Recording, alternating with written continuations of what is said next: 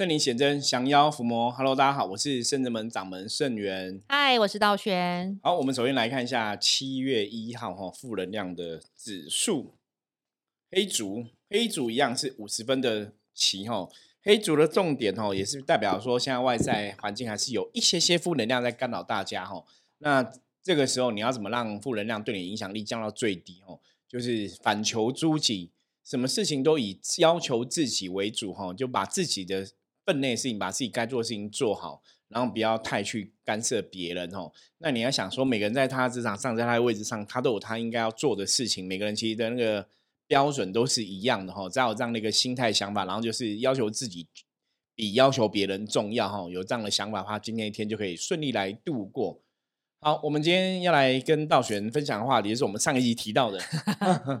我们要聊聊话题，我们想跟大家讲说。因为其实我我我们之前提说很多灵修的朋友，或者有有些人比较有灵感体质、灵异体质之类的，其实现在真的蛮多的。那现在真的很多，我我我真的以前常常听，像以前我那个年代，就是你可能跟修行有缘，跟神明有缘，我顶多只听到这样的东西。嗯，那可能我认识的庙或者我认识的团体比较好吧，就是不会讲到说每个人都有什么所谓的天命，他们也不会用这种说法，就早期。所以我一直觉得我自己是蛮幸运的，真的没有遇到这些奇怪的事情。可是到后来，我就听到很多，就是有的庙宇，他们可能就会这样子跟你讲说：“哦，你你可能这是九天玄女机身，你是关圣帝君的，然后你是那个妈祖的，那你可能是陈靖姑。”我要讲的这个吼，大家如果上网 Google，搞不好你会听过有的庙会这样讲，因为因为我有看过有些节目，他们有介绍。然后我就就我就有点傻眼，就他们庙里面有十个人哦，每个人都可能十个人都是神明的机身，我就哇，每个都是神明机，然后都很厉害，那个神都很大嘛，然后玄天上帝、关圣帝君啊、九天玄女啊、济公啊、中坛元帅啊、太子啊什么的话，就每个人都我觉得都好厉害哦，就都好厉害。可是后来看一看，越看越觉得哪里怪怪的嘛？太对你懂吗？因为那时候我觉得不太对，是因为。可能我们自己对能量比较也比较敏感，然后我们也比较敏感，所以这很麻烦。你就看那个气色，觉得哎，好像气色有点黑黑的，好像说这个人讲话逻辑，或是这个人讲的东西，好像不是这个样子。因为他们会讲一些他们的看法或什么的，你就会听到说，嗯，宗教或是神明好像不是这样子吧？那你要帮神明办事，你要办什么事情？哦？像以前早期，我就遇过一个朋友问我哈，他们是在南部有这样庙宇，嗯，然后就是庙宇可能是妈妈妈妈以前开的，妈妈离开了嘛，传下来，他就问我说，那他们庙宇接下来怎么经营？他想要接着做啊什么的哈，很有心哎，对我就跟他说，基本上你还是要认真修行，嗯，也是要认真修行。那他也是跟我说，他也有好像是什么三太子的机身这样子哦。我说你要认真修行。我说修行很重要。说因为灵修的，因为他们那个也是灵修体系。说灵修最最让人家诟病就是灵修，也许大家没有真的去要求自己的心性跟品德，嗯，然后只是觉得说我会灵动，或是说我只要比个法子，然后我打个手印，比个法子就法力无边，嗯。但哦，我这样讲大家可以去检视哦，因为我真的遇过太多灵修朋友，是我都问他们说，你怎么会觉得你只要？讲个淋雨，k k k k k k，然后比个手印就可以扭转乾坤。对，就 就到底意到底是什么原因，你知道吗？对啊。那针对这种东西，不是我我们不在批评别人这样的状况，我们是在说明这样的状况。因为早期我曾经有一个学生，也是跟我学象棋卦学生，那他本身也是有灵修的背景哦。然后我们就在做实验，来做实验，做什么实验？你知道吗？我们这个很有趣的，我们是拿那个大杯水。哦，以前不是说大杯水念之后会有能量吗？那我们那时候实验是因为我们是几个朋友，因为我有个朋友是对能量很敏感。嗯，那个那个能量很敏感是怎么样？你知道我们是怎么测？也不是说你说你对能量敏感，我们就相信哦。嗯，因为我们那时候我们我们都是很理性的人，我们在做实验是怎么做？比方说我们因为我们真的放四杯水，嗯，那有一杯水是可能我有念大悲咒，嗯，其他三杯没有，嗯。然后那个朋友不知道嘛，嗯，那你怎么去看敏感？他他很有趣，他这样手放在水里面，对不对？就他只要放到有能量，他就这样，啊，革命就会杠杆会压起来，你知道吗？厉害哦！他真的是这样子，他是只要碰到那个有能量，他就会压起来，嗯，然后他就去说这一杯有能量，这杯没有，然后就都很准，你知道吗？我觉得哦，厉害。所以我跟你讲，深圳门我圣元是这样做时间去证实能量的东西，因为嗯太悬了，因为水是我偷到，然后我们四杯水我们念嘛，他也不知道你念哪一杯，嗯，四分之一，那我们不是只有一次好不好？是几次测试都对。好，嗯好强，那很好玩的东西来了，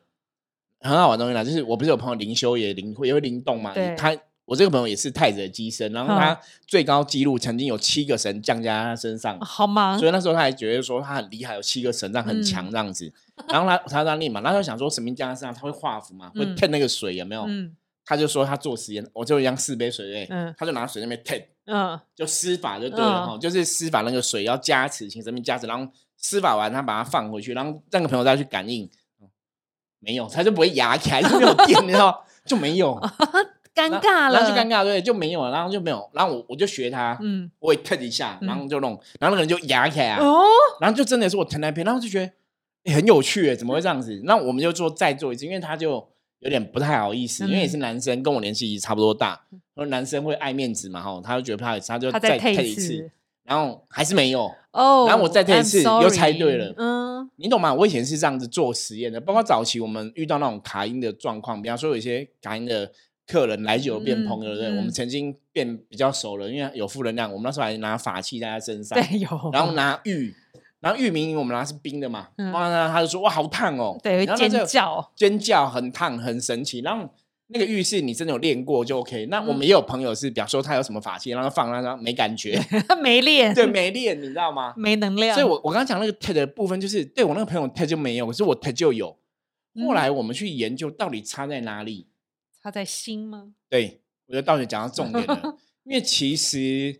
我我不敢讲说我们修的多好，而是说我其实在这个过程里面，我的确在接触修行的时候，我在跟神魔相应，我常常都觉得厉害的不是我们，都是神。真的，所以我们在做任何事情，其实你都是在祈请神明圆满这个事情。所以是神厉害，不是你厉害，是神明把他的神力加注在你身上，或是神明透过你去展现神明的神力。大家听得懂这逻辑吗？神明透过圣元去展示菩萨的神力，神明透过圣元去展示神明的神力，而不是圣元拥有神力。嗯，这个是不太一样的哦。所以你在你在借力使力，或是你在祈请神的时候，或者说我们在施那个法的当下，你那个心是很纯正的。这个一个重点就是，我后来发现，你真的要去施法，你要得到神明的力量。为什么我以前跟大家讲，我说你要跟神明相应，嗯你要跟神明有连结、有相应，神明的力量就会在你身上彰显，这个是真的。那因为我那个朋友，他就是一个就像一般的朋友一样，就是哎，我就是会灵动，我会灵修，我会比手印，我会打打脚步啊，我会踏脚步，我比手印。可是你有真的跟神那么样的相应吗？那为什么七尊神都会降他身上呢？因为所以后来证实有些其实是负面啊，哎呦，就不是真的神啊。哦哦那我这朋友后来也也也离开修行蛮远的啦，就嗯后来也没有真的在在做一些像我们这么认真一直在修行上面精进，也离修行蛮远的。然后后来，嗯、也就比比方说喝酒喝一喝就想不开什么之类，反正就是有一些你都觉得傻眼，啊就是你怎么嗯会把自己的走到人生走到一个阶段哦？嗯那后来当然是没没没有拘掉嘛，没有拘掉之后好像有比较清醒了。嗯，可是因为他哥是我认识，你看那是我认识已经十几年前的朋友了。我们那时候也是一直都在学习，可是十几年后你回头看，哎，可能圣元师傅变成一个圣元师傅的角色，写了一些书，然后呃，可能录了很多 p o d c a s 然后教了很多学学生，然后跟很多信众分享很多修行的道理。可是我那个朋友可能现在就是离修行很远，其实就是没有在修了。白话讲就是嗯他也没有在修，没有在走。其实很多修行人都这样子哎，在修行中遇到一个什么挫败，真的完全可。是你想，说，他当初有七个神在他身上、欸，那你会觉得很奇怪。你既然是七个神的机身，嗯七个神都找你当他使者，你应该是很优秀的人呐、嗯，对啊，你怎么会十年之后我已经成为一个师傅，然后十年之后你就完全远离修行？啊那那你完全远离修行，所以是这个七个神有问题吗？是这七个神脑袋坏掉？就是都七个神要帮你了，还不能帮你扭转你的命运，或是扭转你的乾坤？所以问题是什么？所以为什么后来刚刚会跟道姐讲说，哦，其实我们后来判断，可能有些未必是真的神。神，嗯对，那这个就是一个最大的问题了，就是因为这个是一个真实的案例，我们可以去判断嘛。对，所以我们现在来讨论，就是那到底神明会找什么样的人当他的底件？我觉得神明选人到底在哪里？觉得这个要拆两个部分。我刚才在想这个问题，然后譬如我们我们灵修灵动派的，好了，一定是你的心性，像是不说的嘛，要要学习神的德性，学习神的智慧，面对事情，神会用什么样的处理方式来处理，你就要试着用他的心态来对待这些事情。对，那可是以前传统的鸡生神明要降，好像就是抓鸡这样子。对，可是神明抓进你认识看，你认真看这些鸡生，嗯神明他们抓他们当鸡都有他的道理。嗯而且这些鸡生真的在他以前一开始也许不相信，或是也许铁齿，可是真的成为神明寄生之后，你发现他讲的话真的就会是有修行的人会讲，就是说他可能就慢慢去调整自己不好的习惯啊，然后慢慢变得比较有德性啊，然后慢慢去改掉自己的不好的习惯，然后可能慢慢变得更有慈悲心。嗯，就是我有看到那种神明抓那种老一辈寄生，就是真的神明，我们讲是正神抓的，嗯，现在鸡生真的也是 OK 的人，而不是阿里不哦达的人，你知道吗就？是在比如说村落或什么的，也是受到敬仰的，或是别人比大拇指的人，没有，他们也有可能一开始是不 OK 的，哦，可是他们当他们教导他，对，成为神明寄生被教导之后，就会变成很 O 很 OK 的人。哦，那这很励志的故事，对，所以所以你就会觉得说，哦，正统来讲，如果是神明寄生，应该还是会修吧，会啊，而不是说你当神明的寄生，你还是跟一个不 OK 的样子一样。嗯，对啊，那这样我就明白了。所以灵修灵动派的更容易觉得自己厉害，是因为第一个你会灵动，灵动就是你的本领起来，然后再来这个律动，应该这么讲。然后随着你的能量，你会自然，然后手或脚会像是不是说踩步伐啦，或者比一些手势啊，或者是像龙，或者是像女生像凤这样子。当你久了，有时候我觉得刚刚开始灵动的人都会觉得自己的能量很好、很美，或姿势很棒这样子。然后久了，有时候真的会觉得看别人降价久了，你会想要模仿那个样子，嗯，或者是说看其他师兄姐好像练功练比较久，然后好像姿势很帅呀、好像你像因为我们灵动人。呃，有时候动起来很像在打气功，或是在打拳，打拳跳舞，对，嗯跳舞打拳，然后那个能量看起来很好，也许你就会跟着模仿，模仿久了，也许有模仿神的样子，久了你会就自己以为好像你在动的时候神有靠近。对，对，我发现灵修就是会很容易这样子，所以我觉得灵修你真的不能自己乱修，或是你没有个固定地方修，你一定要跟老师修。嗯因为灵修真的，我们看过灵修的乱象太多了。对，因为人性就很容易，就是像我我们之前在提到说，有些是可能社会阶层是比较低下朋友，他因为没有太多被人家肯定的机会，你反而在灵修这个阶段或在通灵这个阶段，突然觉得，哎，我也有我有具有灵的能力，或是我有具有别人一样的一个好的一个能力存在，就对嗯。自己当然会有一些，因为灵性觉醒嘛，你就会比较会肯定自己，比较不会有一些负面的想法。所以在这个时候，如果你没有个智慧判断的话，你可能就会过度膨胀，嗯，就会变成自大这样子，就变成说哇，我觉得我是很厉害啊，那我以前只是怎样啊，对。啊，然后那个就是就是你就是没有智慧判断了、对啊，因为像师傅跟我几年前真的师傅带着我们参加过很多那种法坛，为期十五天呐、三十天二十几天啊，啊，对反正我们那时候其实就是 想说多看多听多学。对，我觉得师傅带我去参加这个，真的的让我学习到很多。很多，因为你看，我们参加过多大大小小这种法坛，可以很多年了。我有看到那种年轻的年轻人，都比我们可能还要小十几岁年轻人，对他还修，比如他修的，比如修母娘法门好了，可能都很好。然后你就会看他突然离开了那间庙，今年离开那间庙去另外第二间庙，然后再来就他离开第二间庙，换成自己修，自己修很年轻哦，二十出头，可能十几二十岁，要开始带人，带其他人跟他理念相同，他想要带他们。然后因为那时候我们去法坛，我记得有一场是有时候我们法坛就是要跟别的宫庙做会照嘛，对。所以有时候我们神会来会照，有因为如果对方的神驾有来的话，我记得有一次就是呃在那家神坛的时候，三太子有来，我记得大三太子有来一下，然后退了之后，后来那个那个弟弟私底下就来找我，就说他找我要道玄，说道玄我要跟你对，你请太子来，我想要跟他会一下，我就说现在没有在办事，我我的神明不会突然这样来。这样就来会，我说你要对我可以用我的本灵跟你对，我们就本灵会照一下。这样，他说我就想要跟太子对啊，我想说我现在就自己修，我想要练一下，就是看一下，我们就对不对？对对对因为我我我也带太子，他其实好像带母娘带太带很多，就对。嗯他说我们就我也带太子帮我们太子会一下，可是我觉得这样很难，因为师傅教我逻辑不是这样子，练功你可以用本灵练，因为神明来通常是嗯有事情或者是说现在办事他突然神兵团转身跟大家一起练功，带大家练功一下，或者操兵练将也有可能。可是现在是突然一个很奇特殊的场合，就刚刚在我忙完，现在在休息，就说太宰，我就说没有，不然我说不然我们本灵跟你对，对然后他又好像不要，对，我所以我们之前跟大家嗯讲过，说如果是神哦，他应该是会有分寸。对啊，就像我们之前在讲灵修的部分，我们讲说，如果是本灵的休息的话，本灵会知道什么时间该做什么样的事情。嗯，那你现在练功，练功本来就是应该是你要练，为什么是神要练？理论上来讲，神明不用练功吧？神明要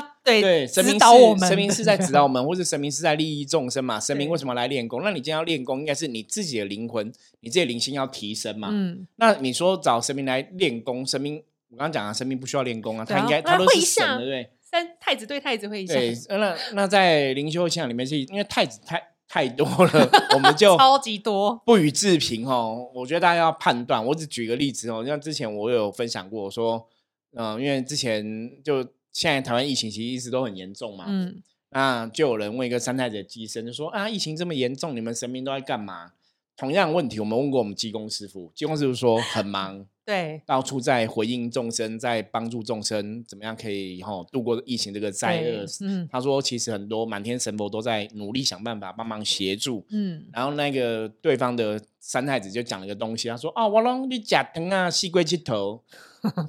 是放弃我们人类了吗？太子，你懂？吗？就是那也他的信众就觉得哇，这太子也好可爱。然后我们听到的人就会傻眼，就是好爽啊，放假现在是怎样？就是人类大家水深火热之中，痛不欲生。啊，你每天都在吃糖果，到处玩，所以你真的是中坛元帅，是那个五营兵将之首嘛？你带五营的兵将、欸，你如果以逻逻辑上来讲，你等于是带将的人，带、对你是个啊将军哎、他是大将军，对你现在国家有难，或是说现在人民老百姓有难，然后你你大将军在那边说我到处玩吃糖果到处玩，那你如果是以以台湾的军政系统，搞不好就被拔关了吧？哦，人家现在大家在戒严，或者大家在演习，让你说我到处玩，你你到底是不是你有没有那个架子那个肩膀？对你到底啊是不是五营之首啊？真的是五营之首，大家都忘记了哈。所以我们从这个角度你来理解一个东西哦，那你觉得中团元帅会是一个白痴笨蛋笨小孩吗？还是一个流口水吃糖糖，对，然后撒还是一，个有肩膀的神？有肩膀的神啊！我觉得我每次太子来。超帅的，就对其其实他只是跟人家对话，开个玩笑，把气氛弄得欢乐一点。可是对我们深圳门的太子，就是在在跟你，就是我刚刚讲什么时间做什么事嘛。，对，他今天来就是跟大家聊聊天，搞搞笑，他可以跟你搞笑。可是搞玩笑，他基本上都是一本正经跟严肃。对，而且哦能量很强大的而且因为他随时都在带五营，哎，五营 五营的工作多重要，大家知不知道啊？大家到你不要说你灵修派不懂五营哈，不用不管你灵修灵修派，你要讲天兵天将或龙天护法吧。嗯，这些兵将护法其实都很重要哈，因为我为什么我会这样特别讲？因为你知道吗？我们圣之门的兵将，基本上你要圣之门兵将帮你哦，比方说我们是神职人员，要请兵将帮忙协助这个信徒啊什么的，通常我们都要先经过兵将的考验，嗯，对兵，将都会说，好，我我们从另一个逻辑来讲，就说，哎、我们是人，他是神，兵将为什么帮？为什么要帮你？嗯，兵将说，那你有什么德性，或是你有什么状况？哦，那通常我的了解是对，的确我们真的有发这个大愿这个心，我们真的一心一意想要去帮助众生的时候，神佛会当我们的靠山，兵将会当我们的靠山，对，会把他们力量借给我们，我们才有办法去成就很多事情。真的，哦，灵修的重点在灵哦，灵修重点在灵性，在灵，所以你当然要跟这些神明啊，跟这些神灵是有一些关系能量的连接在，这很重要，因为不是只有靠你自己的一个人神力哦。你说我们自己一个人，请问一下，我们这辈子有修一甲子吗？可能很多人都修不到一甲子嘛。对我，认识很多灵修朋友，才五年、十年、三年、两年就出来当老师的，当光那永助我也有哈。就说你你这辈子还修多久而已？你怎么觉得你这辈子修行就会很有法力、有能量、有神通？那是很不可能的。除非说你真的灵性觉醒了，然后你真的有素有大愿，你以前累世的这个呃正能量都回到你这辈子的身上，然后这些满天神都支持你，你才有办法成就很多事情。像我们圣人们之所以可以处理很多事情，像我们办很多法会啊，做很多事情啊等等的，我常讲那不是我们人很厉害，那是圣人们神很厉害。那因为我们甚至们有很多不同的神，他们都愿意去协助众生这样的东西。那圣人们神有个共同的特点，什么特点？慈悲心。真的，因为他们讲，因为菩 萨就是寻声救苦，有求必应，所以他们在菩萨的这样的一个慈悲心的一个共鸣下哈，然后就互相帮忙。嗯我觉得这个东西是很重要。那当然，你说我是圣人们主事者，我们如果没有这个慈悲心跟神明相应的话，神明真的不会把力量借给你。那甚至何况是兵将，通常兵将比神都有个性。对，兵将没有像神比较那么慈悲，他就是对你什么样的力量，你你要怎么我服你。真的，我们因为平常操兵练将都是这样子。我我我不我不服你，就觉得你就是一个一个软脚虾，啊你就是一个扶不起的阿斗。我跟你讲，兵将不会想要帮你，因为看你都觉得你是一个弱弱弱者，你懂吗？就是你很你这么弱，兵将帮你什么？然后你可能自己的人生也是很懒惰，然后不积极。我跟你讲，你如果是懒惰的人不积极，你说兵将会挺你，你打死我都不相信。啊，对啊，你懂吗？你就摸着自己的良心嘛。我如果我是一个很认真、很努力，我真的做功课、很努力，然后我真的也是一个有大愿的人，我觉得神一定会挺你，龙天护法一定会挺你嘛。嗯，然后你的信仰很纯正，他们一定会挺你。可是如果你就是一个生活，你你的确在生活上面来讲，你的确是不是很认真工作的人，或是怎么样？我认识的很多小朋友，我在讲小朋友，那些小朋友可能每天都手游，嗯，手都 打手游，然后都嗯都都玩的很开心，然后就说他是神明的机身，然后很厉害很厉害。然后我就看他说，第一个他也没在打坐，他也没在念经；第第二个他也没在练功，然后就每天打手游，然后就有空去庙里就去跑来跑去，然后就说他是神明的机身，然后就可以帮神明办事。然后我就开始会觉得，啊天哪，不知道是别人很厉害，还是我们太烂，你知道吗？就是我们都还要每天这样子造提纲，就是我们如果只要不做功课，我们能量就是因为能量你没有持续，它就会退。真的，我们如果每天没做功课，我们都可以感觉到那个能量是不一样的，所以你都会要求自己要做功课啊，该打坐、该念经对、该静心的、该增加自己的智慧哈、该录 podcast 的，就是我们没有做，都会很明显感觉那能量是不一样。然后我都觉得别人都不用做功课，别人都可以变很厉害，然后我就、啊所以是是我们有问题吧？对我们就别人都不用做功课都超强，然后我们功课做的这样子，但是真金不怕火炼。哦，我也觉得我们是基础如果打得稳、打得好，所以我们应该还是不管遇到什么考验或磨难，我们都还是可以撑下去。对，所以甚至们一直以来都是在发掘问题、处理问题、解决问题。我们是的确很认真用心在这个部分哦。所以其实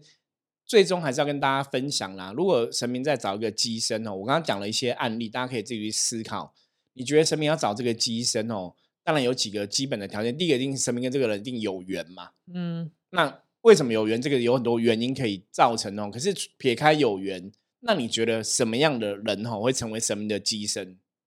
一定要够慈悲心，然后一定要我觉得有修行，你不能就是如果灵修灵的话，你不可能就是一个菜鸟突然来就降价了。对对你什么都不懂，然后神明降临哎、。可是好像我现在突然讲，就觉得外面真的很多人这样子、哎，像以前我听过一个，他说是他那个瑶池金母的机身，嗯，嗯，然后可是他修行道理什么都不懂，然后就想说，到底为什么？瑶池金母其实当初在花莲降价的时候也，也教了很多学生弟子，然后也教了很多东西。你看，真的瑶池金母的金身，像台北松山祠堂郭堂主，他早期嗯也是会帮人家开药单什么的，嗯就是很会做这些事情。那是瑶池金母的机身，老一嗯辈的样子。那就算你现在是新一辈的母娘机身好了，你好歹也要有母娘的慈悲心吧，或者怎么样？对，可是以前这个我认识的母娘机，他都说哦，他觉得人类很坏，人类都会欺负别人，他觉得人类都不是好人。那我想说，不对啊，母娘不是最爱人类吗？那是阿飘吧？以前被欺负过的阿飘。对，就 是